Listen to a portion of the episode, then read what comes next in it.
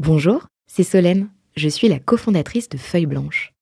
Le podcast que vous apprêtez à écouter est produit par notre agence. Nous sommes producteurs de médias d'inspiration pour les entrepreneurs et créateurs de contenu de marque. Vous avez un projet de création de contenu? N'hésitez pas à nous joindre sur un café at feuilleblanche.com. En attendant, bonne écoute 40 nuances de Next 40 comme vous ne l'avez jamais entendu, animé par Olivier Mathieu et Thomas Benzazon. L'esprit des bâtisseurs, l'esprit des cathédrales, l'esprit de la transmission des savoir-faire, le compagnonnage, tout ça, c'est des, éléments qui rendent cette industrie euh, euh, assez particulière et, assez euh, excitante. Appliquons les théories de Darwin, hein, donc euh, c'est que les plus forts, que ceux qui savent se réinventer, qui passent les crises. Quand on s'est intéressé en fait à, l'histoire des crises, hein, c'est pas la première et, malheureusement j'ai bien peur que ce soit pas la dernière. euh, en fait, on constate euh, après coup que tous ceux justement qui ont fait le dos rond, qui ont réduit la voilure, qui sont allés dans des logiques de cost-cutting, sont ceux qui ont eu beaucoup de mal à repartir. On l'a vu pendant la crise Covid, en fait. On a mis gratuitement en place euh, FinalCAD et on s'est dit, mais après tout, pour- pourquoi est-ce qu'on arrêterait ça à la fin de la crise Covid? Pourquoi ça pourrait pas devenir un modèle d'acquisition euh, d'utilisateurs? On repart pour un nouvel épisode de 40 nuances de Next. J'ai le plaisir de retrouver mon acolyte Olivier Mathieu, président de The Camp et vice-président de France Digital. Salut Olivier. Bonjour Thomas, Ben, je rappelle à nouveau que tu es le, le fondateur de Feuille Blanche et du collectif Les OVNI et ravi de, de continuer cette grande collection de 40 nuances de Next qui commence à, à accumuler des belles success stories et je pense que ça fera date. Chacun pourra consulter les archives euh, dans longtemps et, et se rappeler qui était la première promotion du Next 40 qui est cette sélection des 40 plus grosses startups françaises. Et là, il s'agit de la promotion 2019. Et en 2021, il y aura peut-être une, une nouvelle promotion. Alors euh, pour euh, marquer l'histoire, hein, on fait place au onzième épisode avec euh, le dirigeant de FinalCAD, euh, au Next 40 également, Franck Le Tendre. Avant ça, peut-être rappeler qu'on ponctuera euh, cette euh, émission avec des questions de nos, nos partenaires euh, qu'on a toujours le plaisir de citer parce qu'ils ils portent le message de- des entrepreneurs encore un peu plus haut et un peu plus loin. J'ai nommé Madines. France Digital, La Tribune et la French Tech. On s'excuse par avance hein, pour les auditeurs, on reste en mode confiné. Vous entendrez donc peut-être quelques bruissements, quelques coupures, quelques hachures, mais on fera en sorte que les propos de notre invité soient audibles. Franck, est-ce que tu nous entends? Et je vous entendrai. Bonjour à vous deux. Eh bien, si tu es d'accord, je te propose de démarrer avec notre première rubrique. Beach, oh mon beach. Beach, oh beach. Franck, euh, quand on a euh, levé euh, 55 millions d'euros, comme c'est le cas de, de FinalCAD, on est évidemment passé par cet exercice incontournable qui est celui du pitch. Pour nos auditeurs, que fait FinalCAD Oui, merci. Alors en fait, euh, FinalCAD est un éditeur de logiciels euh, qui s'adresse au marché de, de la construction, qui est un des marchés les, euh, les moins digitalisés euh, au monde. Euh, et on adresse à travers euh, notre plateforme collaborative les besoins des, euh, des, des gars qui sont sur le, sur le chantier, qui ont, qui ont des, des problématiques diverses et variées, mais qui sont globalement liées à les problématiques de, de, de, de collaboration. Voilà, on interagit avec beaucoup d'acteurs sur un chantier. Les problématiques de productivité, parce qu'il faut livrer les chantiers à l'heure. Puis des problématiques de qualité, parce que euh, finalement, euh, c'est la non-qualité qui va euh, potentiellement impacter les, les marges sur les chantiers, marges qui sont déjà très très faibles. Donc voilà, on a on avait identifié des, des vrais enjeux sur la, la de, de productivité sur le sur le sur le chantier, mais également des enjeux liés à, à la qualité de à la qualité de vie euh, sur le sur le site et sur le travail, et d'adresser des gens qui sont finalement très très fiers du savoir-faire qu'ils ont et de les aider à digitaliser ce, ce savoir-faire. Donc euh, c'est une aventure qui a démarré euh, qui a démarré en 2007 avec euh, avec trois fondateurs, euh, Jimmy et Geoffroy Louchard, qui sont deux frères, David Vautrin, et qui euh, voilà qui sont associés pour finalement numériser les les savoir-faire qui étaient euh, qui étaient sur les chantiers. Voilà, donc cette application, elle a elle a vu le jour euh, à travers euh, une application mobile à l'origine, hein, parce qu'on est, on accède aux, solutions FinalCAD via, via un téléphone mobile ou, une tablette, dans des conditions qui sont parfois des conditions un peu extrêmes. et voilà, d'aider chaque personne qui est sur le terrain à être fière de son travail en l'aidant à communiquer avec les différentes équipes et à se débarrasser des tâches à plus faible valeur ajoutée. Bref. Est-ce que dans le dans la excuse-moi Thomas, je, je, je, me disais parce qu'on aime bien aussi cet aspect pitch before and after et est-ce que alors toi, tu n'étais pas à l'origine de, l'entreprise, on pourra y revenir parce que c'est aussi intéressant comme, comme parcours. Mais avant, avant ça même, est-ce que tu, euh, est-ce que tu vois euh, une évolution de Final CAD On appelle ça nous le pitch before and after dans le sens où mm-hmm. est-ce que, est-ce que, est-ce que Final CAD était pitché de la même manière Est-ce que ça a évolué? En, à la fois en termes de produits, de services, mais aussi peut-être de besoins du marché Et est-ce que l'histoire était la même quand elle était racontée par les fondateurs au début? Elle a, elle a évolué forcément avec le temps, euh, mais elle est, euh, de, ce que j'en vois, euh, de, quand je suis moi-même amené à, à pitcher devant des clients, on est, on est quand même toujours dans la même, dans la même logique. On est, faut savoir que le marché de la construction, il n'a pas beaucoup évolué. En tout cas, les techniques de construction sont à peu près les mêmes qu'il y a, qu'il y a un siècle. Et, et, le digital arrive, tout doucement sur le terrain. et donc, l'enjeu, c'est vraiment d'aider les, personnes voilà, les compagnons, c'est comme c'est le, nom qu'ils ont, euh, d'aider les compagnons à, appréhender le digital et à comprendre comment le digital peut les aider euh, dans leur euh, dans leur quotidien. Ce qui a évolué dans le pitch, c'était qu'à l'origine, on, était euh, vraiment dans la logique de se dire, on, a, accès à une mine d'or parce que ces savoir-faire, ils sont pas captés, ils sont pas capturés, et à travers Final 4, finalement, on, engrange de la data, et cette data, c'est c'est en fait tout, le savoir-faire des, des, compagnons sur le terrain. Et cette data doit aider les entreprises à euh, standardiser un certain nombre de, certain nombre de leurs approches, euh, des contrôles qualité, euh, la façon de, la façon de, faire telle ou telle tâche sur le terrain. Et, et ce qu'on voit aujourd'hui, la, la, légère évolution, c'est que on se dit que le digital, il doit servir tout le monde sur un chantier. Donc il y a encore que quelques ingés sur un chantier qui utilisent des solutions, là où on pense qu'on peut équiper l'ensemble des, des, des, parties prenantes et de les faire mieux collaborer ensemble. Aujourd'hui, c'est quoi les points de douleur qui font qu'un directeur de chantier, d'ailleurs peut-être tu peux préciser qui sont tes clients, mais décide un moment de, de passer par euh, Final 4 qui a forcément un coût, et du coup quel retour sur investissement ils, ils peuvent y trouver? Bien sûr. Alors, il y a une étape, euh, il y a, une, il y a plusieurs étapes critiques hein, dans, les chantiers, mais il y en a une en particulier qui est ce qu'on appelle les phases de, réception en fait. Donc c'est euh, lorsqu'on va constater effectivement un certain nombre de, défauts, et comme je le disais précédemment. Euh, euh, une grosse partie de la marge d'un chantier va se jouer euh, notamment sur la sur la qualité de la livraison. Et donc nous on intervient beaucoup dans ces phases de, qu'on appelle de levée de réserve où on va euh, finalement plus facilement identifier, on a aussi nous-mêmes des fonctions before after, identifier un problème, le prendre en photo, le circonstancier, affecter une tâche à, à un sous-traitant pour qu'il vienne la corriger. Donc en fait, on accélère considérablement le traitement du, du, du rework en fait sur les chantiers. Et donc on, ce qu'on peut constater, c'est que le temps passé à, à, à, traiter les défauts, il va euh, diminuer entre, entre 15 et 50 sur, sur un chantier. Donc c'est des, des, des, phases très courtes, mais qui peuvent vraiment faire la différence et permettre de livrer les chantiers euh, plus vite. Ça, Alors on, on le disait, ouais. On, on, on, le disait en posant la, en posant, enfin en préparant un peu l'émission avec toi, tu, tu nous précisais effectivement qu'on dit en général euh, quand la construction ou quand l'immobilier vont bien, euh, l'économie va bien. C'est un peu un, un driver. Euh, ce qui mm. nous amène juste un petit peu à, à, considérer aussi la taille du marché car il est énorme. Et puis c'est vrai, très souvent, on, on, pose aussi la... Nous, on aime bien poser la question, de, comme tu connais l'expression, comment tu vas en deux mots.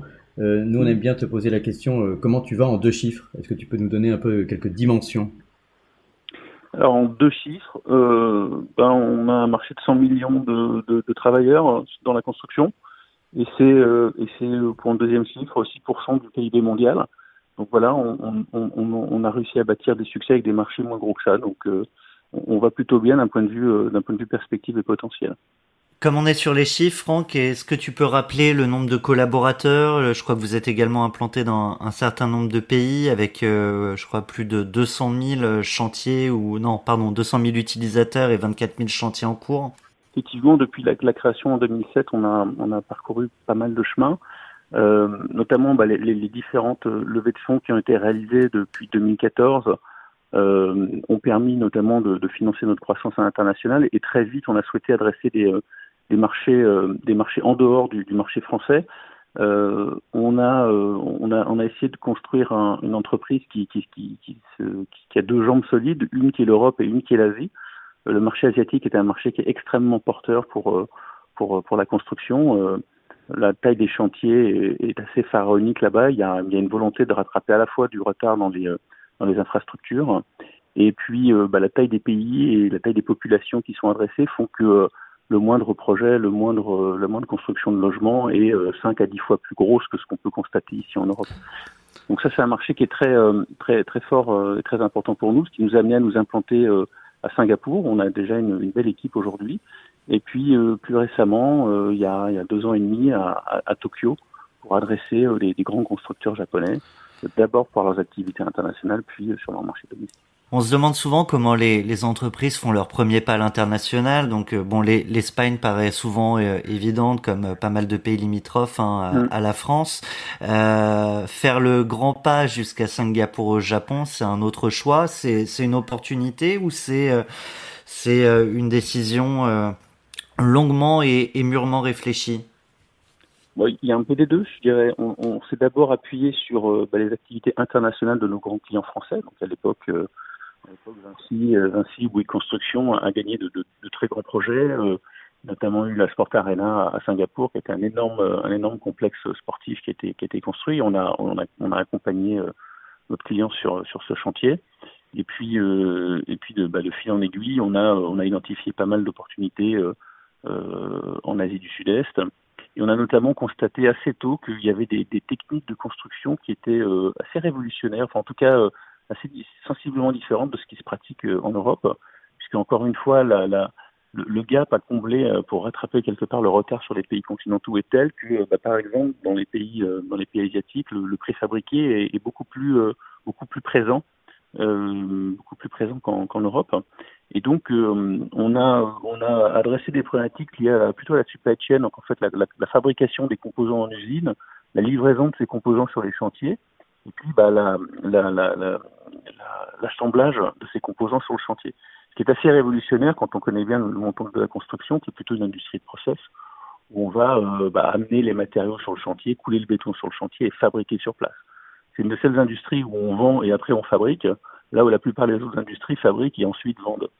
Donc voilà, il y a, y a cette, euh, c'est important pour nous d'être, de, de, comprendre ces pratiques euh, industrielles sur le marché asiatique pour pouvoir bah, les, les, transposer en, en fonctionnalité euh, ou en module dans notre dans notre application et proposer ça euh, euh, sur les marchés plus occidentaux qui commencent à y venir.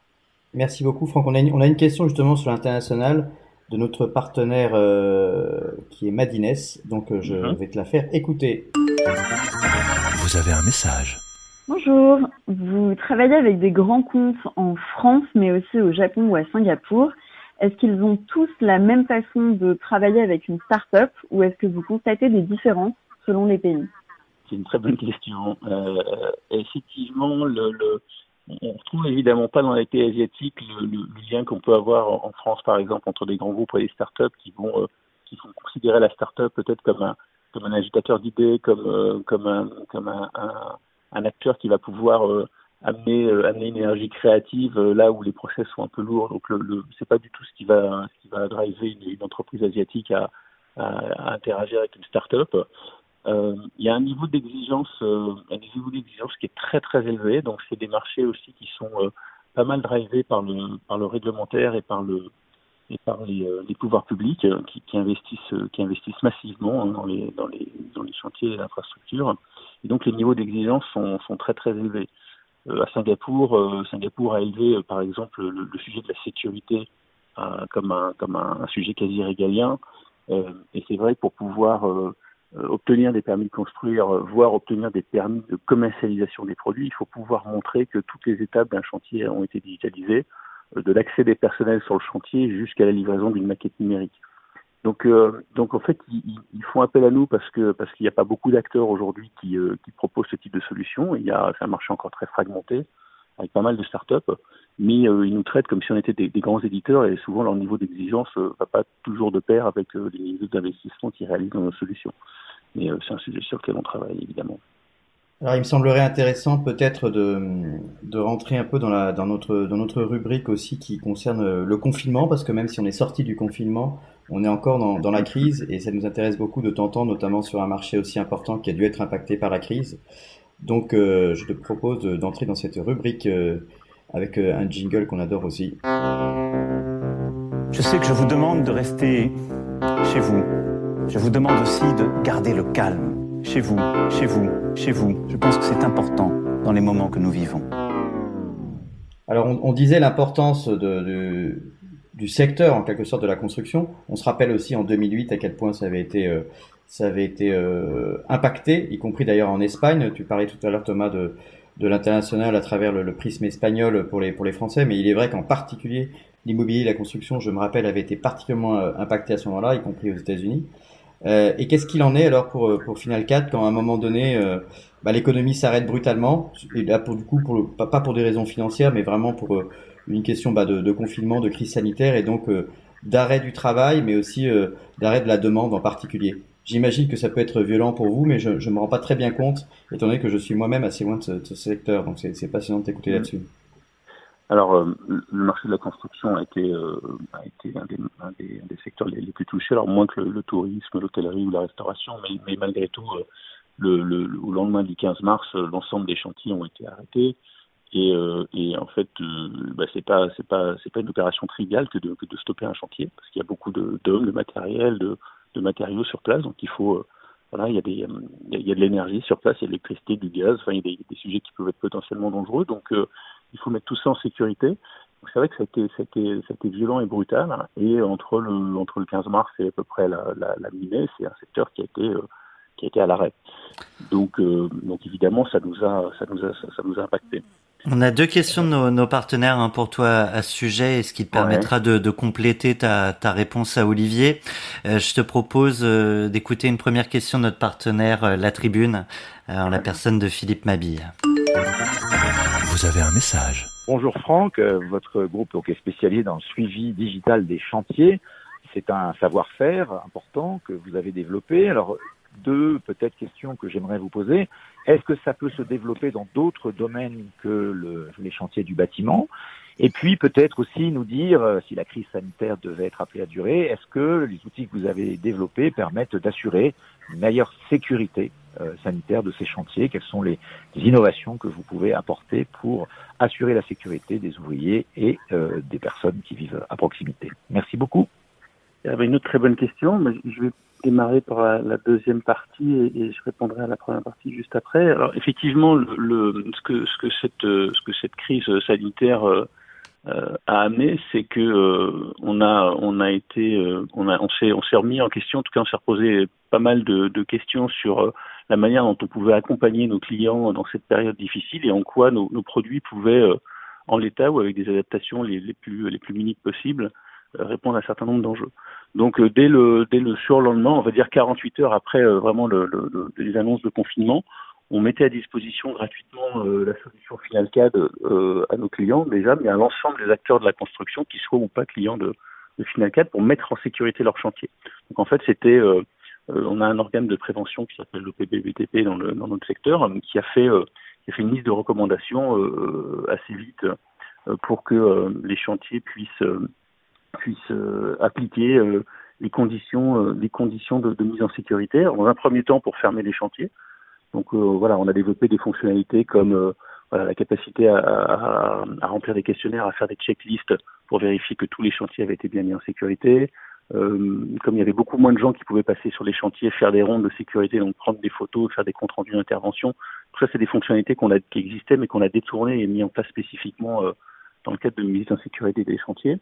La deuxième étape qui est arrivée quelques semaines plus tard, bah, qui était au moment du déconfinement, là, là il a fallu s'assurer que ben euh, on pouvait euh, euh, redonner accès au chantier en respectant un certain nombre de sécurités. Et là encore, notre organe de prévention euh, de, l'industrie a, mis en place des, des, questionnaires types qu'on a mis, euh, qu'on a chargé gratuitement dans l'application FinalCAD et qui ont été mis à disposition là aussi de nos, clients et de nos euh, et de nos, de nos, de nos prospects. Je vais te laisser répondre à, la première partie de la question, mais comme ça, de, de loin, ça me semble euh, étonnant de pouvoir penser qu'on peut mener un chantier à bien en, en conservant des distances de, de sécurité, euh, de, la distanciation sociale. C'est un leurre ou, finalement c'est quand même réalisable? La construction avec un grand C, elle est, elle est assez, euh, elle regroupe plusieurs, plusieurs réalités. Donc on a effectivement le, le bâtiment, on a, euh, on a les travaux publics, on a le génie civil, euh, on a tout, tout, ce qui touche à la construction d'infrastructures. Donc c'est des chantiers qui par nature sont, sont très différents. Donc ce qu'on appelle les chantiers horizontaux en fait, hein, donc tout ce qui est route, infrastructures, travaux publics. Les gens sont, voilà, il y a de la distance déjà par nature parce que les projets font plusieurs kilomètres, voire plusieurs centaines de kilomètres et, euh, et, euh, et euh, les équipes travaillent dans globalement dans les engins de chantier où ils sont, ils sont seuls en fait dans leur cabine. Donc il y a, y a assez peu de risques euh, sur ce type de chantier. Là où c'est plus compliqué, sur les chantiers plus exigus, euh, voilà, des chantiers, euh, chantiers de construction de tunnels par exemple, ou des chantiers de, de, de bâtiments, euh, voilà, dans des, dans des zones où voilà, il y a certaines étapes de la construction comme voilà, couler un pilier, un pilier de béton, bah, il faut être cinq ou six si on est les uns sur les autres c'est effectivement difficile de, de, de, respecter les consignes. Euh, ça, c'était une première chose. Mais ce qui a, qui a beaucoup freiné la réouverture des chantiers, et, d'ailleurs, à l'heure où on parle, on a, on a un peu moins de 70% des chantiers en France qui sont réouverts. Hein, donc, euh, on, est, on, est, on est loin d'être revenu à la normale. Euh, ce qui se passe sur, sur, sur un certain nombre de chantiers, c'est que, alors là, on a les, les mesures de déconfinement, mais jusqu'à il y a encore quelques jours, il y avait tout simplement pas de moyen de se restaurer sur place les bases vie n'étaient pas étaient pas conçues pour que euh, puisse y être qu'à qu'à un ou deux. Euh, dans toute, toute la façon dont les chantiers avaient été organisés, c'était euh, voilà, il y avait beaucoup de promiscuité. Il a fallu réorganiser toute la logistique, l'accès aux chantiers, le matin quand on va récupérer les gars dans des camionnettes pour les amener sur les chantiers. Il a fallu repenser tout ça. C'est surtout la logistique d'accès aux chantiers qui a mis les, constructeurs en, difficulté. Euh, ça c'est la première chose. La deuxième chose, euh, c'est aussi le, le, le, le, rôle des, d'un côté des pouvoirs publics, parce qu'on a quand même une grosse partie, des, à peu près de 60% quand même de, des, chantiers aujourd'hui qui sont, financés par les collectivités locales ou ce type d'organisation. Euh, le reste plutôt sur le privé. Et en fait, c'est aux, clients, ce qu'on appelle la, maîtrise d'ouvrage, de, s'assurer que les, les, règles de sécurité sont bien respectées. Donc c'est euh, pour réouvrir les chantiers, il y a eu, il y a eu pas mal de, comment dirais-je, de, bouchons au niveau des organes certificateurs pour pouvoir garantir que effectivement toutes les conditions étaient, réunies pour pas engager la responsabilité du client final en cas de problème. Et puis enfin, euh, on, le voit dans la presse, il y a encore euh, euh, la délivrance de permis de construire qui est qui est encore à l'arrêt, c'est par partie. Ça c'est un problème euh, vraiment de fond pour les promoteurs, alors peu moins pour les constructeurs, hein, parce qu'ils ont ils ont quoi les deux ans deux ans de carnet de commandes, donc la construction est une industrie déjà assez résiliente par nature. Et encore une fois, les carnets de commandes n'ont jamais été aussi remplis, ce qui est un peu un paradoxe en, en, en période de crise. Donc en fait, il y a, il y a besoin de travailler. Euh, Franck, euh, voilà. On, quand on fait face à une telle annonce, comme tu l'as dit, hein, le confinement, il y, a, il y, a, une nécessité de résilience. Alors il y a la résilience de, de l'entreprise, euh, mais il y a aussi la résilience potentielle d'un homme. On a une question d'un de tes investisseurs, en la personne de Philippe Ayat de, de Serena Capital. Je te propose de l'écouter. Vous avez un message. Bonjour Franck, c'est Philippe à l'appareil. Je voulais te poser une question. Je sais quand euh, on a commencé à faire connaissance, euh, tu m'avais dit que tu aimais beaucoup les sports nautiques et la mer et que tu étais aussi, euh, tu as été officier de réserve dans l'armée de l'air. Donc tu aimes la mer, tu aimes l'air et pourtant, tu as choisi un job très terre à terre, puisqu'il s'agit de travailler pour les chantiers et faire sortir de terre des bâtiments. Donc, tu maîtrises maintenant les trois dimensions, la mer, l'air et la terre. Et je me suis toujours demandé comment tu avais euh, pris la chose lorsque la crise du Covid est survenue, comment tu as pris cette nouvelle, comment tu es resté optimiste, comment tu as gardé un œil sur l'avenir? Et quelle est la première chose que tu as dite à tes équipes pour garder le moral? Et je ne doute pas que tes expériences marines et spatiales t'ont aidé à prendre du recul. Donc, euh, qu'est-ce que tu t'es dit quand tu as appris cette triste nouvelle et comment tu as rebondi? Ce qui fait un, homme ou une femme, c'est la somme de ses expériences. Et donc, euh, c'est ce qui fait qu'on est, euh, voilà, qu'on est tous uniques d'une certaine manière. Est-ce que ces expériences m'ont permis d'aborder de, cette période de crise un peu différemment? Peut-être. C'est vrai que quand on est marin, bah, on sait que voilà, il peut y avoir un coup de un coup de un coup de grain, il peut y avoir une tempête, même si on vérifie la météo. Et le plus important, c'est d'amener euh, le bateau et l'équipage euh, l'équipage à bord. Donc, comme pas mal d'entrepreneurs, euh, la priorité, évidemment, ça a été la, la sécurité de nos équipes et de s'assurer que tout le monde pouvait continuer à, à, à, travailler dans les, dans, les, dans les conditions de sécurité qui étaient celles qui étaient imposées à l'époque. Ça fait bizarre d'en reparler aujourd'hui, mais si on se replonge vraiment dans, le, dans, l'époque du 15 mars, c'était, c'était un choc. Personne n'a pu venir et on a tous été pris de court. Donc, euh, je pense que dans, ces moments-là, euh, et c'est souvent ce que mes équipes me disent, ils me disent euh, tu es tellement flegmatique, on se demande comment tu fais pour garder ton calme par rapport à des, sujets aussi, euh, aussi, particuliers. Il faut croire que ma capacité à garder mon calme en toutes circonstances a, pu, a aider. après, effectivement, l'eau, l'air, la terre, je n'avais pas tout envisagé sous cet angle. Il faut croire que je sois il faut croire qu'il manquait effectivement cette, euh, cette, partie-là euh, à, mon, à mon parcours. Euh, maintenant, je, découvre, je découvre depuis, depuis presque un an maintenant une industrie qui est, qui qui, qui, est, qui est tellement particulière et qui est tellement, voilà, le, un esprit de, de, transmission, un esprit de ce qu'on appelle l'esprit des cathédrales, c'est-à-dire des gens qui sont capables de finalement de s'engager dans des dans des projets. On le voit par exemple la rénovation de on a un de nos clients qui est qui qui est Jarnias qui s'occupe voilà, qui sont tous les gars, tous les cordistes en fait qu'on voit assez régulièrement qui interviennent sur des ouvrages comme le, la rénovation de, de Notre-Dame.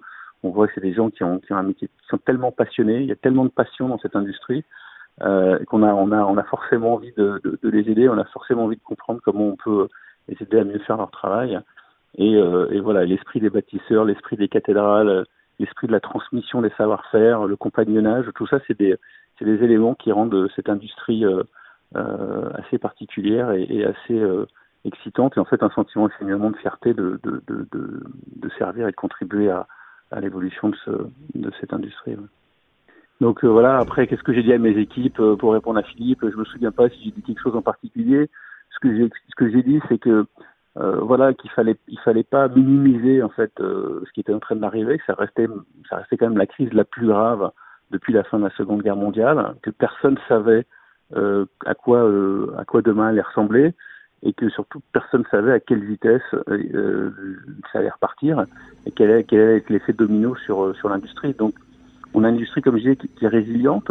Euh, si impact il y a, il pourra peut-être se faire ressentir plutôt à fin 2021, fin 2022, mais il y aura quand même un impact parce que les promoteurs immobiliers vont pas s'en remettre. Il y a un certain nombre d'acteurs qui, euh, qui avaient des trésoreries qui étaient trop faibles, qui euh, qui, euh, qui, qui, auront des difficultés à passer cette crise et on, ne sait pas ce que l'effet domino va, va, va créer. Donc ce que je dis aux équipes, c'est soyons vigilants, euh, faisons comme dans toute période de crise, soyons, euh, voyons, appliquons, appliquons les, théories de Darwin. Hein, donc c'est que les plus forts, que ceux qui savent se réinventer, qui passent les crises.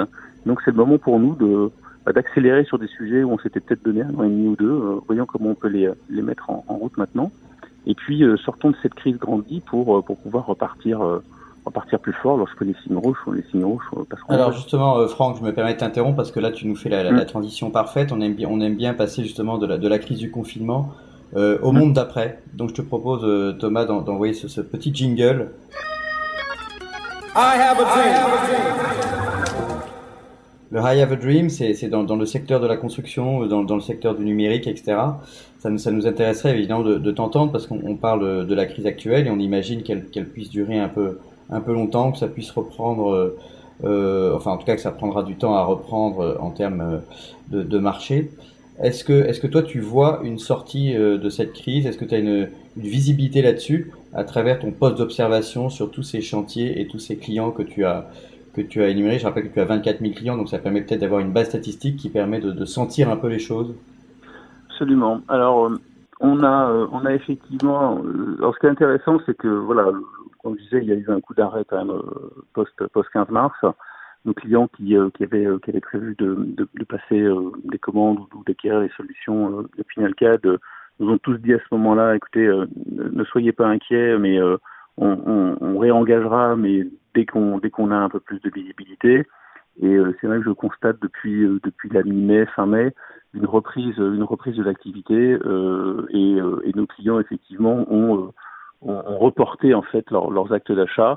On n'a pas eu, on n'a pas constaté d'annulation pure et dure. Donc ça c'est quand même plutôt plutôt un signe encourageant. Après les bon bah les deux mois qu'on a perdus, j'imagine comme comme beaucoup, on ne pourra pas les récupérer. Donc on anticipe effectivement une année 2020 qui sera une année une année blanche, on va dire ça comme ça. Euh, mais euh, le côté le côté positif finalement de, de tout ça, c'est que comme je disais tout à l'heure, on s'est on s'est vraiment soudé très fortement au niveau de l'équipe de direction et de, de tout Final CAD en, en, général pour repenser la manière dont on pouvait servir cette industrie. Et là où peut-être avant la crise, des entreprises cherchaient des solutions en tout cas étaient prêtes à investir sur des solutions qui mettaient beaucoup de temps à être implémentées, qui, mobilisaient des budgets importants, qui euh, qui euh, qui étaient plus plus plus lourdes à intégrer avec le reste du système d'information. Je pense qu'aujourd'hui euh, et demain en, en, particulier, il y aura une attente à ce que les, les, les solutions soient disponibles, où il y ait très peu de training, où les gens se les approprient, les équipes se les approprient très facilement et où elles peuvent être implémentées de façon de façon très rapide. Franck, tu parles d'une année blanche, tu parles d'un secteur forcément qui, qui, va ralentir sur les, les, deux prochaines années. Du coup, en tant qu'acteur euh, majeur du secteur, est-ce que c'est le moment où on réduit la voilure et euh, on fait le dos rond ou euh, c'est aussi un moment où on décide d'investir? Euh, sur l'avenir et peut-être gagner aussi des parts de marché mmh. Bah, quand on est euh, quand on est quand on s'est intéressé en fait à, l'histoire des crises, hein, c'est pas la première et, malheureusement j'ai bien peur que ce soit pas la dernière. Euh, en fait, on, on, on, constate après coup que tous ceux justement qui ont fait le dos rond, qui ont réduit la voilure et qui sont allés dans des logiques de cost cutting, sont ceux qui ont eu beaucoup de mal à repartir. en fait, chaque crise voit naître des des nouveaux des nouveaux leaders et ces leaders sont en général ceux qui ont réussi à, à, à, se réinventer, à, à garder à garder le euh, le souffle pour, euh, pour, euh, pour innover. Et c'est cette direction dans laquelle j'ai essayé de faire aller Finalca là depuis depuis deux mois et demi, trois mois. Et par exemple, voilà pour pour donner une, pour illustrer en tout cas ce propos, notre, notre go-to-market, enfin notre notre notre pénétration du marché, c'est toujours fait à travers dans des logiques d'abonnement. Enfin, on souscrit à un service Finalcad pour utiliser la plateforme et c'est un service qui est payant. Et, en fait, on s'est dit, bah voilà, on est dans une année où les entreprises auront plus forcément les budgets. Nous, on va être confrontés à des entreprises qui vont faire le dos rond, parce que des, des grands groupes vont probablement passer, euh, par, ces, par ces étapes. Et donc, euh, dans la perspective où euh, les entreprises investiraient moins ou, ou, pas du tout pendant, pendant six mois ou un an, comment on fait malgré tout pour capter, pour capter les, nos clients et on s'est posé la question de se dire, bah tiens, est-ce qu'un modèle freemium, par exemple, donc mettre à disposition une version gratuite de FinalCAD, on l'a vu pendant la crise Covid, en fait. On a mis gratuitement en place euh, FinalCAD et on s'est dit, mais après tout, pourquoi est-ce qu'on arrêterait ça à la fin de la crise Covid? Pourquoi ça ne pourrait pas devenir un modèle d'acquisition d'utilisateurs de, de, Parce que je, je, je, parlais de 100 millions de, travailleurs dans la construction dans le monde. Si on prend juste le chiffre France, on parle d'un million, un million quatre, un million six. On a potentiellement un million quatre d'individus qui pourraient être intéressés par utiliser FinalCAD. Euh, Peut-être pas dans une version payante, mais dans une version gratuite. Donc ça nous amène à, voilà, repenser ça, à repenser tous les modèles économiques autour de la monétisation, par exemple, des, de, de, versions gratuites, qui n'étaient pas des choses, qui sont des choses qu'on retrouve dans le monde du B2C, euh, qui sont moins fréquentes dans le monde du B2B, mais c'est quelque chose qu'on va, c'est quelque chose qu'on va, qu'on va pousser, qu'on va pousser dans ses, dans ses limites pour voir comment ça fonctionne.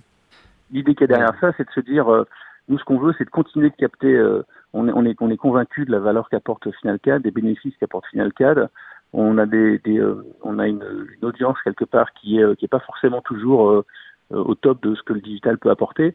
Donc on veut les on, on veut les attirer à FinalCAD, on veut leur permettre d'utiliser FinalCAD avec deux trois restrictions évidemment qui sont propres à une version gratuite, mais qui puissent quand même euh, comprendre et appréhender ce que FinalCAD va leur apporter. Et puis derrière, une fois qu'on aura bâti cette cette communauté d'utilisateurs FinalCAD, parce que ça c'est ça c'est une des grandes évolutions pour rebondir sur la question de tout à l'heure, le plus d'avant, plus d'après on parlait pas trop de communauté d'utilisateurs euh, historiquement chez Finalcad, on parlait de voilà d'équiper des chantiers.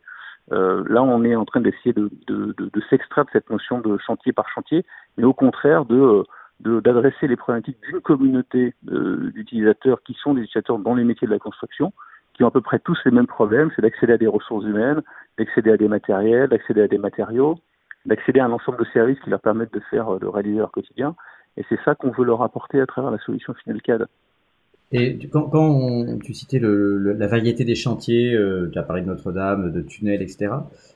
Une question que je me pose, moi, c'est du coup, tu, as, tu peux avoir des clients privés comme des clients euh, publics également. Est-ce que, est-ce que tu travailles avec, euh, avec, les, avec les collectivités locales ou, ou territoriales ou euh, dans différents pays?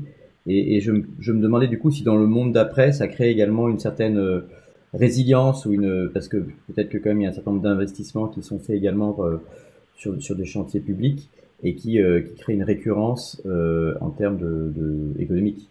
Alors, euh, effectivement, euh, je ne l'ai peut-être pas précisé, enfin, historiquement, euh, Finalcad est très teinté euh, bâtiment, hein, très teinté BTP. Euh, un, un, des enjeux qu'on a, un des enjeux qu'on a, c'est effectivement de ne pas être dépendant que, que d'un seul type d'activité. Donc, assez tôt, on s'est ouvert vers des chantiers d'infrastructure, vers des chantiers de, des chantiers de concession, vers des chantiers de génie civil. Donc, on adresse finalement toutes les grandes, toutes les grandes typologies de, de, de, de projets qu'on peut trouver dans la construction. Et mais même par extension, on a, euh, on adresse maintenant des, euh, des, euh, des, des, clients finaux dans les métiers, par exemple de la maintenance. Une fois qu'on a livré un bâtiment, en fait, on rentre dans un temps qui est beaucoup plus long. Hein. La construction, c'est c'est entre, entre 15 entre 15 et 20 mois finalement pour construire un, un immeuble, par exemple, mais mais c'est plusieurs dizaines d'années pour le maintenir derrière. Donc on a évolué, on a évolué aussi vers des, des sujets liés à la, à la, maintenance des bâtiments et en fait des équipes euh, voilà, des équipes qui sont en charge du, du, du, parc immobilier, par exemple, qui ont toujours des, des travaux de maintenance, des interventions, des, des, des travaux à réaliser euh, durant la, le cycle de vie du bâtiment. Bon, on, on, on leur une, partie des, des, modules et des fonctionnalités de FinalCAD. Donc ça, c'est typiquement un marché nouveau qu'on adresse.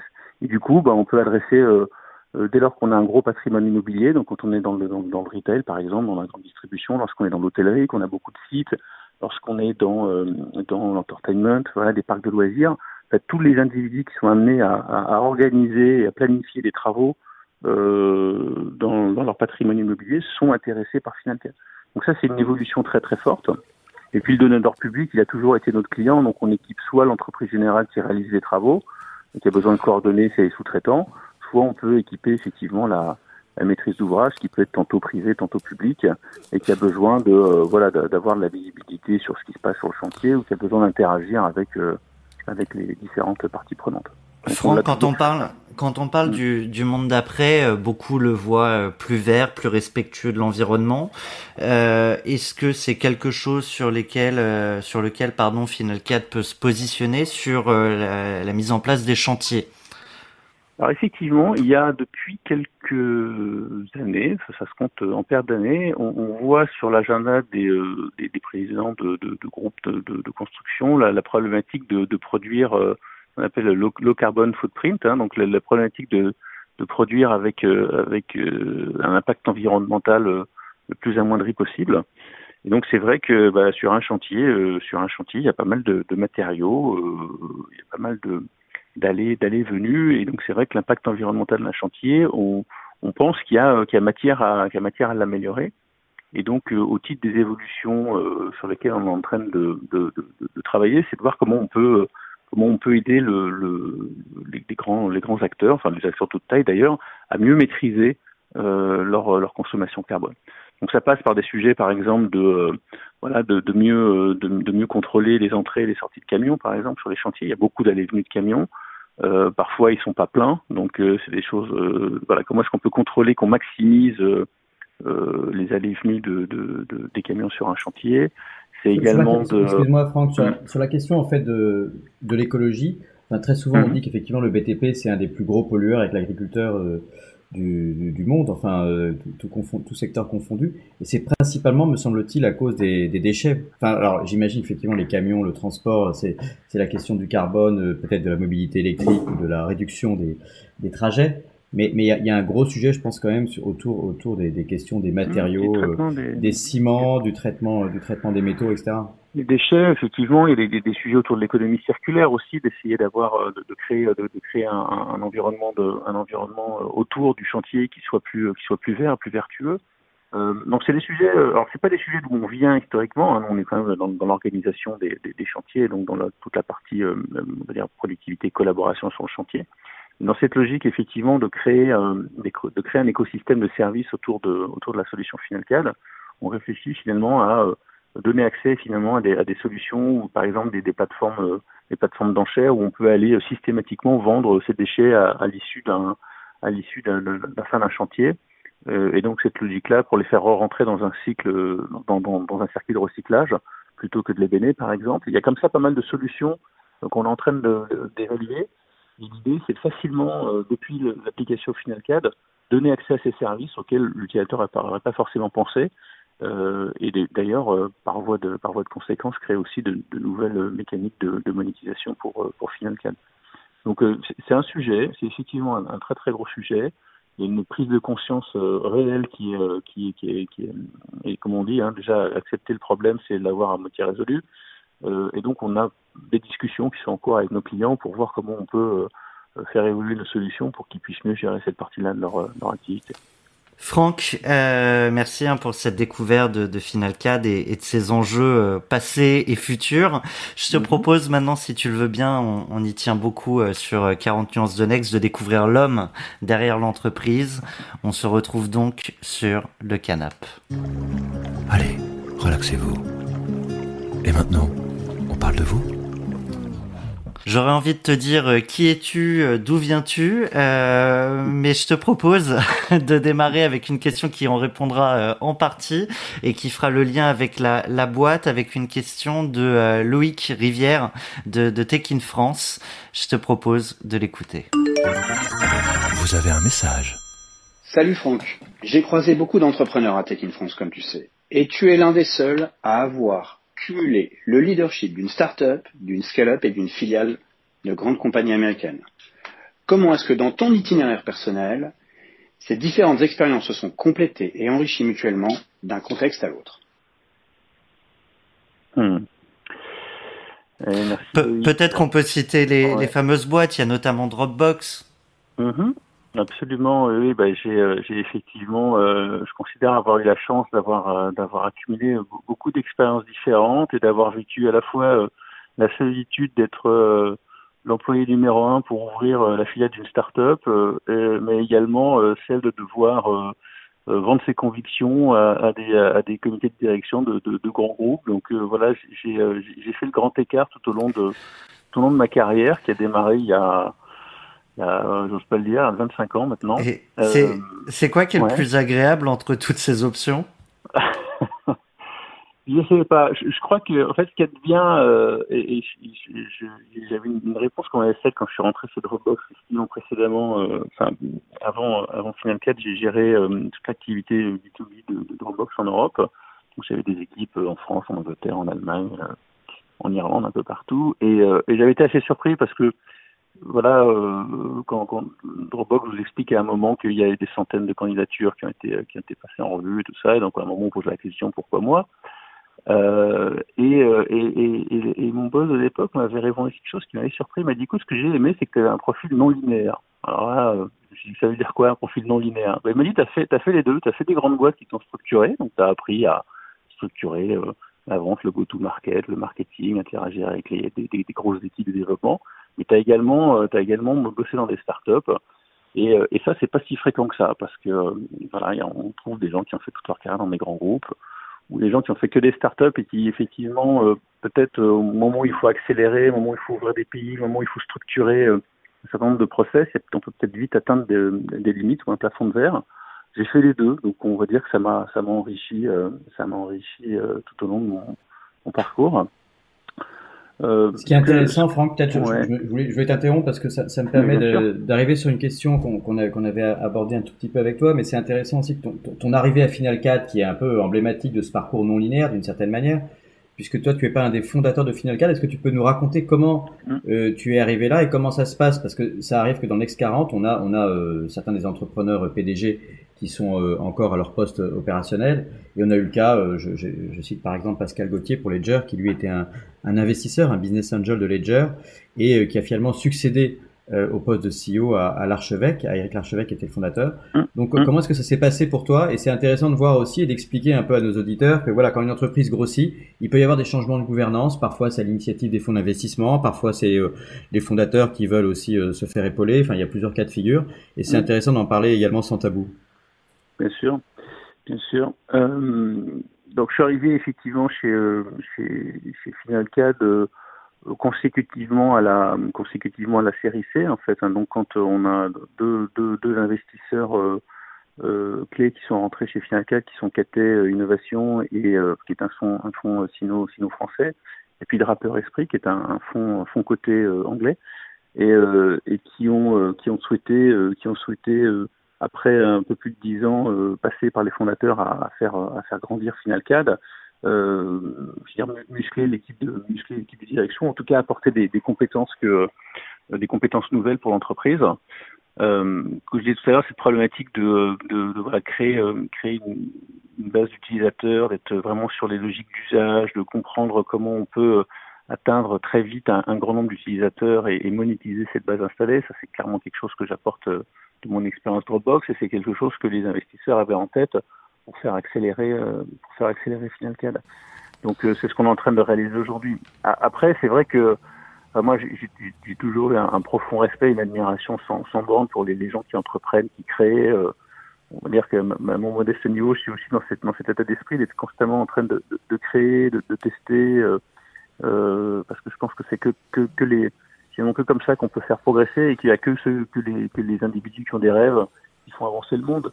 Et donc en ça, euh, je trouve que l'entrepreneur, il a, il a cette, cette fibre euh, qu'on retrouve pas forcément euh, euh, partout. Et, et, et, ça, ça déjà, j'ai un profond respect. Donc, quand je suis arrivé euh, chez Finalcad, l'idée c'était bah, de, de, comprendre d'où d'où venait d'où venait Jimmy, Geoffroy, David, d'essayer de, de, de, garder de garder l'ADN de l'entreprise.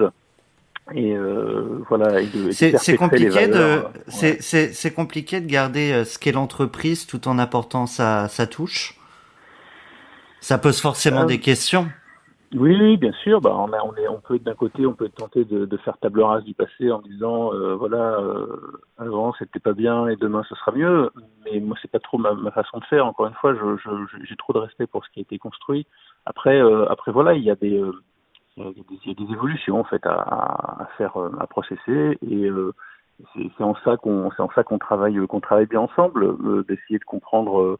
déjà de, de, créer un, un, un, environnement de travail euh, où la confiance règne en, maître mot. Donc je pense que c'est le premier élément qui, euh, qui est peut-être le plus difficile finalement à, à, à créer parce qu'on arrive, on arrive là dans un, surtout quand il y a un trio, hein, c'était pas un fondateur, c'était trois fondateurs. Donc on peut imaginer le, le niveau de, de, de, de, lien et le fait qu'ils soient extrêmement soudés et qu'ils se soient soudés dans, l'adversité, évidemment, comme tout, comme tout entrepreneur. Donc, il faut trouver sa place en se disant est-ce que je suis le quatrième? Est-ce que, euh, est-ce que j'apporte quelque chose de différent? Est-ce que euh, voilà, aussi de retrouver, euh, de, de, comprendre quelles sont les, les, les, les vraies compétences des, des, des, uns et des autres et de leur trouver la, la meilleure place dans, dans l'organisation pour qu'ils puissent euh, aider à, à, la à faire la transition entre le passé et le futur en fait. Je suis un transmetteur et, euh, et c'est ce rôle que je, que je joue tous les jours. Hein. Franck, tu évoquais euh, les, les, rêves de, des, des, entrepreneurs. Moi, je serais curieux et ça nous permettra de revenir un peu plus en, en amont dans, dans, la vie de Franck Le Tendre. C'était quoi tes rêves de gosse? Jouer de pompier.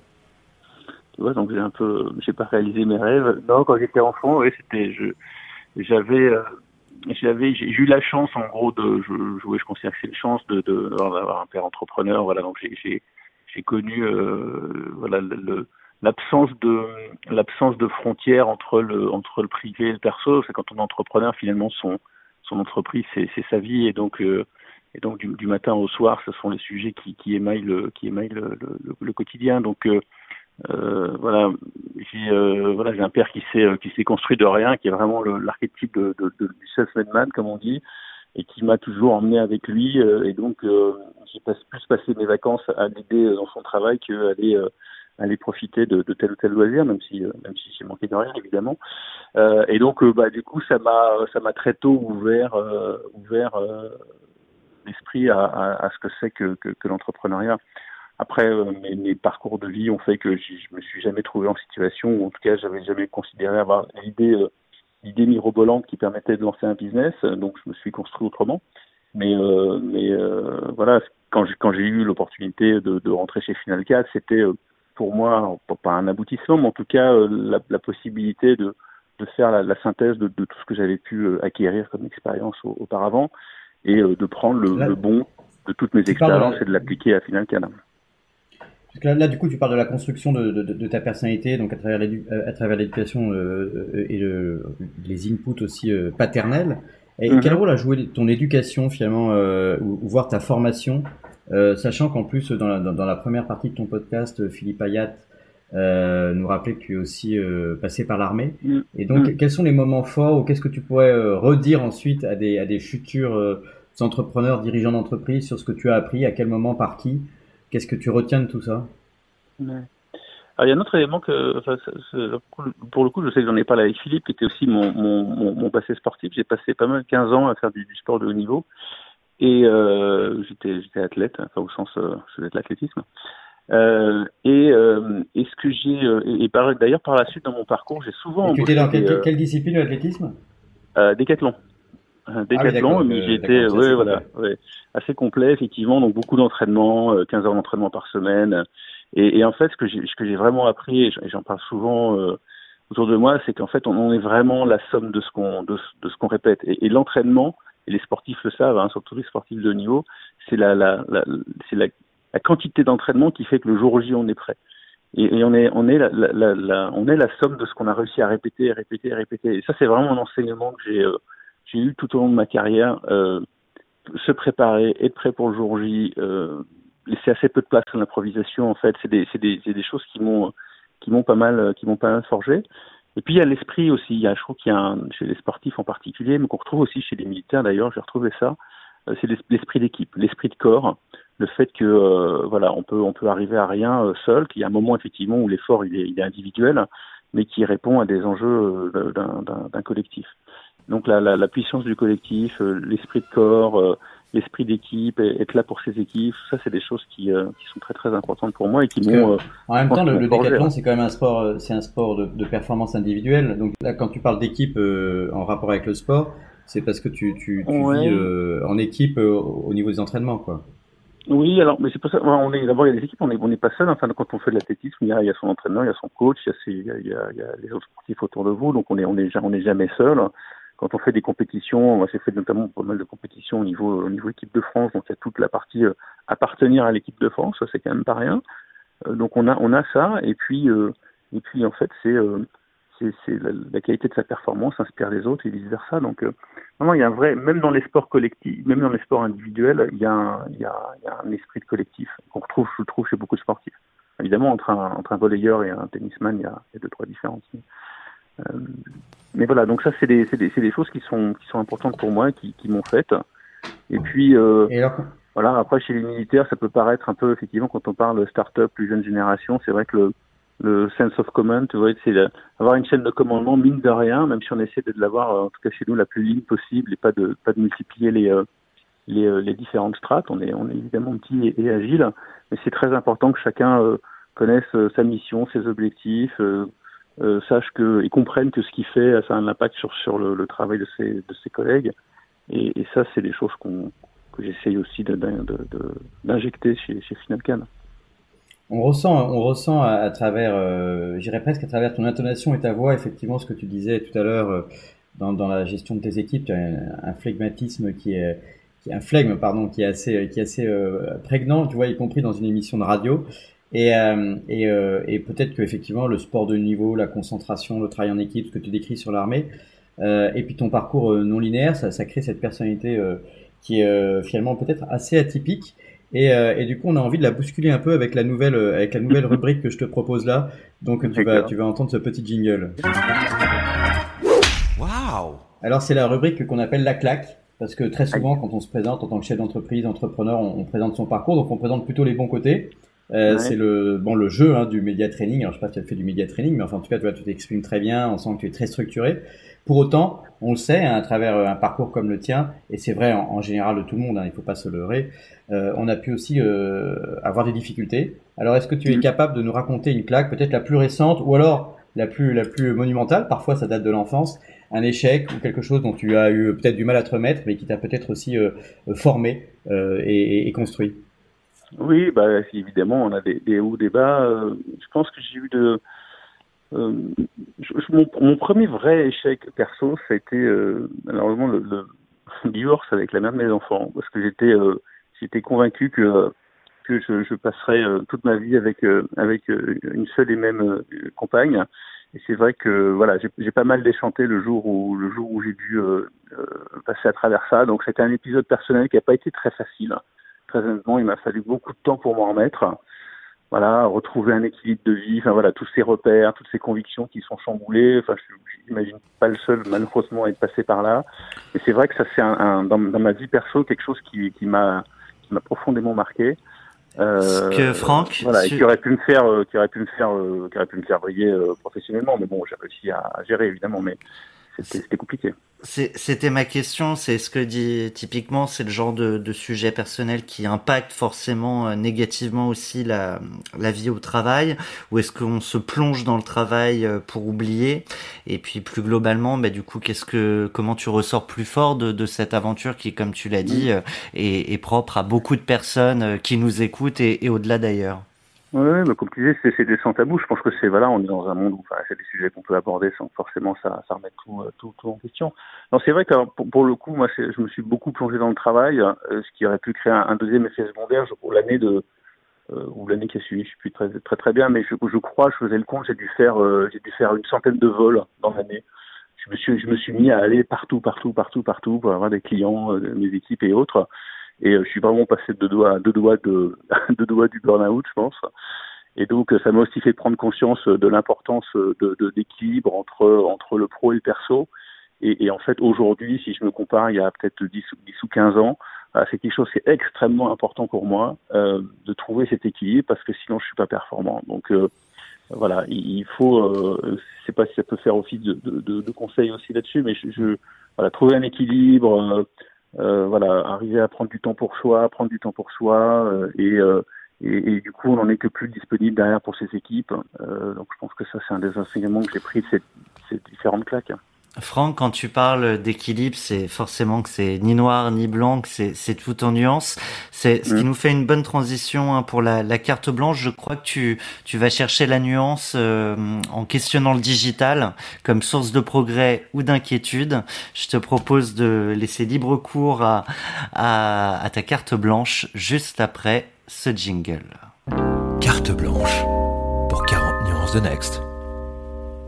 Alors, euh, effectivement, on, comme je disais tout à l'heure, ça fait, ça fait plus de 20 ans, 25 ans que je suis dans le monde de la, du digital. Alors, ça fait pas trop comme ça à l'époque, mais, mais, mais peu importe. Et, et, euh, et, et, en fait, je me suis, euh, j'en parle beaucoup autour de moi. C'est évidemment des, des sujets de, de, de discussion euh, qui arrivent, qui arrivent très vite. Et euh, je suis euh, assez marqué par euh, une espèce de, de, de schisme qui est en train de s'opérer entre d'un côté des gens qui pensent que le, la technologie est, vraiment quelque chose, une source de progrès, et, et l'autre côté, une autre moitié, c'est des personnes qui sont beaucoup plus euh, négatif par rapport à par rapport à la, place que la technologie prend dans nos dans nos sociétés. Et, euh, et là où euh, dans les années dans l'iconographie des années 60 70 on voyait le progrès avec euh, des robots qui nous aidaient avec on pouvait des voitures qui volaient dans l'espace avec une vision finalement très enchanteresse et très très très positive du, du futur. Je trouve qu'aujourd'hui il y a elle est beaucoup plus anxiogène et on se pose la question de voilà Big Brother, je, je suis espionné toute la journée, j'ai plus de, j'ai plus de limite entre mon pro et mon perso justement. Euh, mon, mon, mon, travail, il est, il est dénué de sens. Euh, enfin voilà, il, il, il, et ça, et ça m'interpelle beaucoup. Et je me dis finalement, est-ce que le, est-ce que la technologie peut vraiment euh, euh réconcilier euh, l'humain avec euh, ce pourquoi il est là? Est-ce qu'on peut trouver un moyen, nous, en tant que, qu'entrepreneurs dans le monde de la tech, de de réduire finalement la, la, surcharge cognitive qui est, euh, qui est induite par la technologie, parce que la réalité, c'est que bah, finalement, on est bombardé toute la journée euh, sur son téléphone, euh, sur ses emails, sur ses différents réseaux sociaux, et qui sont, qui sont des, vraies sources de distraction, et qui finalement sont, enfin, délivrent l'inverse de la promesse, qui était finalement une promesse bah, d'aider à être plus, plus productif, d'aider à être plus mieux organisé, j'en passe des meilleurs. Donc voilà, c'est comment euh, comment finalement euh, nous en tant qu'acteurs du digital, on peut on peut se, se mettre le, le, digital au cœur de l'humain et, euh, et, se servir du digital pour apporter finalement du, du bien-être au travail parce que je pense que c'est un, une, une, condition sine qua non pour que pour qu'on évolue. Et en fait, euh, quand on réfléchit, euh, je m'étais posé la question il y a quelques années, c'est un calcul un, un, peu un peu idiot sans doute, mais je me dis à quoi j'ai passé mon temps depuis que je suis né? Et puis si vous faites la somme du euh, voilà des heures passées euh, à l'école, au collège, à l'université, puis au travail, euh, des heures à voyager, à dormir, la retraite plus tard. Enfin voilà, quand on fait le décompte de son de son temps euh, et on passe quand même pas beaucoup de temps sur Terre, on se dit que voilà, alors le premier poste pour ceux qui, qu'il ignorait, c'est le sommeil, hein, de loin. On passe quand même presque la moitié de sa vie à dormir. Et puis le deuxième poste, c'est le travail. on passe quand même une quantité non négligeable de son temps au travail. Et si on, passe la majorité de son temps à organiser son travail plutôt qu'à réaliser son travail ou à être euh, finalement avoir un mauvais usage de son temps, finalement on aura passé une grosse partie de sa vie sur Terre à, mal utiliser son temps. Et ça, je trouve que c'est dommage. Et c'est sans doute ce qui amène aujourd'hui, bah, quand on regarde l'engagement au travail ou en tout cas le, voilà, on parlait de, on, a parlé de la pandémie, euh, qui est la pandémie de Covid. Moi, je vois une autre pandémie de plus en plus depuis quelques années, qui est le, désengagement, euh, le désengagement au niveau du travail. Où euh, voilà, j'avais l'occasion de mener des, enquêtes dans, des expériences précédentes, et on constate qu'il y a quasiment deux tiers des travailleurs qui, qui se disent démotivés au travail. Il y en a un tiers des gens qui disent avoir déjà fait un burn-out. Il y a quasi 70% des personnes qui pensent que voilà, les objectifs sont pas tenables ou qu'il n'y a pas de sens on commence à parler des bullshit jobs. voilà, on, sent qu'il y a quand même une, espèce de, tendance, de vraie tendance au surmenage, en tout cas un questionnement de fond sur le, sens du travail, sur le sens finalement de, ce monde hyper connecté dans lequel on vit. Et, euh, moi, ça m'interpelle. Et, euh, c'est quelque chose qui me, qui me drive quand même pas mal quand je, quand, quand, je, pense technologie, quand je pense euh, évolution du produit. Et, euh, et voilà, et, et, on a on a tous un rôle à jouer, me semble-t-il, dans, la, dans le monde de la de la tech. Et il faut être optimiste parce que si euh, moi j'ai toujours considéré que l'optimisme était une stratégie pour rendre un futur meilleur, et que si on ne croit pas que le futur va être meilleur, évidemment, il est assez peu probable que quelqu'un se lève et prenne ses responsabilités pour le rendre meilleur. Donc voilà, à mon modeste niveau, j'apporte ma pierre. Est-ce que, euh, en une phrase assez courte, une réponse assez courte, parce que je vois le, temps filer, tu pourrais euh, nous dire finalement ce que toi, Franck, euh, en dehors de Final CAD, tu souhaites faire de ton temps à venir? En une phrase courte, je, suis rentré dans une étape de ma vie où j'ai envie de transmettre en fait. J'ai beaucoup accumulé, j'ai pris beaucoup de plaisir à, apprendre, à comprendre, à, réaliser mes, mes différentes mais à, voilà, à réaliser d'une manière générale, à construire. Euh, voilà, maintenant mon plaisir, c'est euh, s'identifier des personnes qui ont une, belle personnalité, un beau parcours, des belles idées, et puis euh, les accompagner et voilà leur apporter quelques conseils ici ou là pour qu'ils évitent potentiellement de faire les mêmes erreurs que, les miennes. Alors du coup, comme tu es sur cette question de, de la transmission, ça tombe bien parce qu'on on conserve toujours pour la fin de, du podcast 40 nuances de Next une rubrique euh, qui sera euh, euh, ben, un peu une transmission, la transmission du témoin, comme on dirait en, athlétisme dans le relais, mhm. auprès d'une femme entrepreneur. Donc c'est la rubrique, c'est la rubrique Sista. Donc je lance le, générique et ensuite tu pourras nous dire quel Sista tu as choisi et également lui poser une question.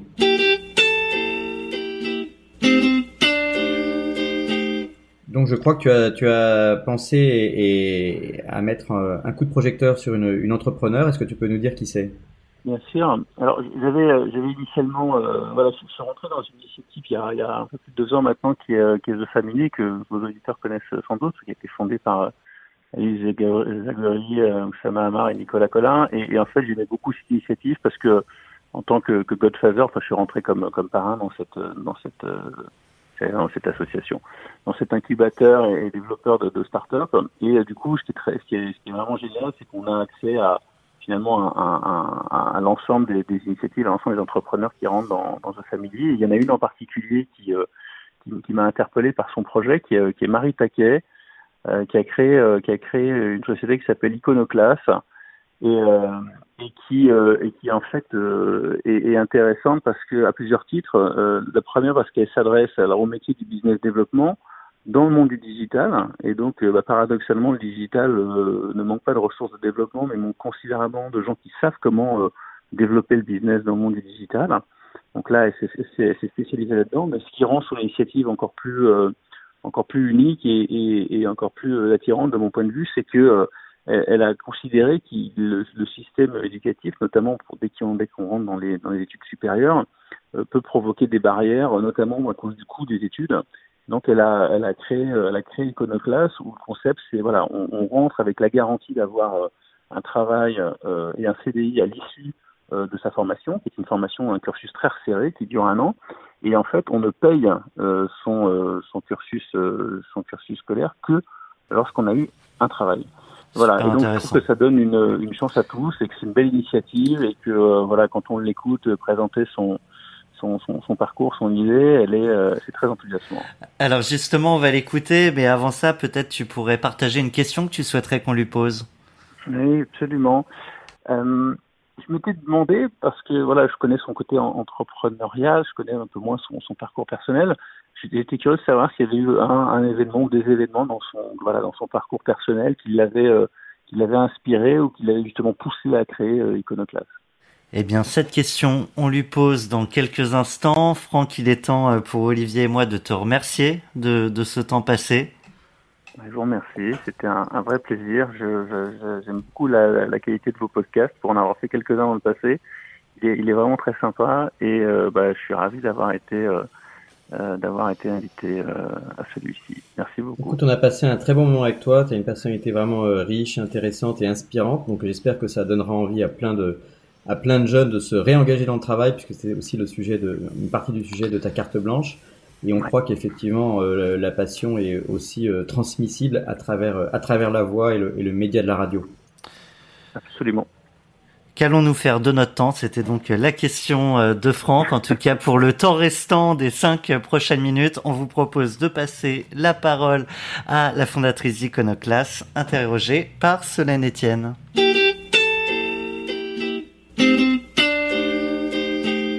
Aujourd'hui, j'ai donc le plaisir de rencontrer, au moins vocalement, la fondatrice d'une école de commerce d'un nouveau genre, j'ai nommé Marie Taquet, fondatrice d'Iconoclass. Marie, bonjour. Bonjour Solène, merci pour l'accueil. Si tu devais euh, nous pitcher Iconoclass en trois hashtags, ça donnerait quoi? Alors, ça donnerait hashtag euh, révolution, hashtag éducation et hashtag euh, potentiel. C'est un beau projet et beaucoup de potentiel. Du coup, est-ce que tu peux nous en dire un peu plus? Alors, Iconoclast, c'est une école de vente en un an qui te permet d'apprendre le métier de business développeur. Et euh, la, la, la, particularité de l'école, c'est que 60% de notre programme, c'est de la pratique. Donc, les étudiants apprennent vraiment à vendre euh, sur le terrain, en prenant leur téléphone, etc. Et donc, euh, donc voilà, le but, c'est qu'en un an, ils soient des sales accomplis et qu'ils puissent aller trouver un job un beau programme en tout cas. Et euh, Franck, euh, le temps donc CEO de Finalcad avait une question pour toi. Il se demandait euh, s'il y avait eu des événements dans ton parcours personnel qui t'avaient inspiré ou qui t'avaient poussé à créer Iconoclass. Alors oui, on a deux pour répondre à Franck. La première, c'est que en école de commerce, j'ai trouvé l'expérience, en tout cas à mon sens, vraiment catastrophique. Donc c'était très théorique, c'était très long. À la fin, on n'était même pas sûr d'avoir un emploi. Et donc, euh, donc moi, j'ai décidé de la quitter en fait euh, au bout de deux ans, donc avant même d'avoir un diplôme. Et alors l'autre, c'était euh, mon premier travail à 20 ans. J'ai fait de la, de la chasse de tête. Et en chasse de tête, toutes les entreprises me demandaient des commerciaux. Alors que, enfin voilà, c'est un peu paradoxal. On se dirait, il y a 350 écoles de commerce en France. Et en fait, bah, tu n'en as pas une qui te, qui, te, qui te forme des commerciaux. C'est plutôt basé sur le management, le marketing, etc. Et donc, je me suis dit, bah, pourquoi pas monter une école pour former des sales Et redonner aussi aux sales leur euh, lettre de noblesse. Ouais, redorer leur blason. Alors euh, Marie, on l'a compris dans ton introduction, tu bouscules les codes sur ton marché avec ton approche. Et qu'est-ce qui, selon toi, reste à inventer? Alors je pense qu'on a beaucoup de travail en France sur la partie accessibilité de la formation. Donc aussi bien sur la partie financière, parce que des cursus euh, qui coûtent 50 000 euros, voilà, c'est très peu, c'est très peu accessible malgré les crédits étudiants. Et par ailleurs, en termes de territoire, en fait, quand on est en province, on a aussi beaucoup moins accès à des formations d'excellence. Donc, euh, il y a potentiellement des choses en ligne à mettre en place, même s'il y a déjà de très bonnes initiatives. Et par ailleurs, euh, sur la partie pratique et pragmatisme des programmes, je pense qu'on a beaucoup de travail à faire sur des formations beaucoup plus courtes beaucoup plus euh, centré sur la pratique qui permettent en fait d'apprendre directement un métier. Donc ça peut être sur les nouveaux métiers comme euh, le gros hacking, euh, le product management ou voilà même les sales comme nous on le fait. Euh, parce que bien sûr, il existe l'alternance qui est quand même une formation pratique, mais en fait, pourquoi euh, y allouer un ou deux ans quand on pourrait très bien apprendre un métier en deux mois ou quatre mois? Euh, Voilà, je pense qu'on devrait avoir beaucoup plus d'écoles très courtes qu'on peut faire tout au long de sa vie et beaucoup plus accessible évidemment en ligne ou en physique. Eh bien Marie, je te remercie. Euh, en tout cas, on a hâte de suivre euh, les aventures d'Iconoclass euh, et les futures promotions. Et je te dis à très bientôt. Merci Solène, à bientôt. 40 nuances de Next. Le Next 40, comme vous ne l'avez jamais entendu, animé par Olivier Mathieu et Thomas Benzazon.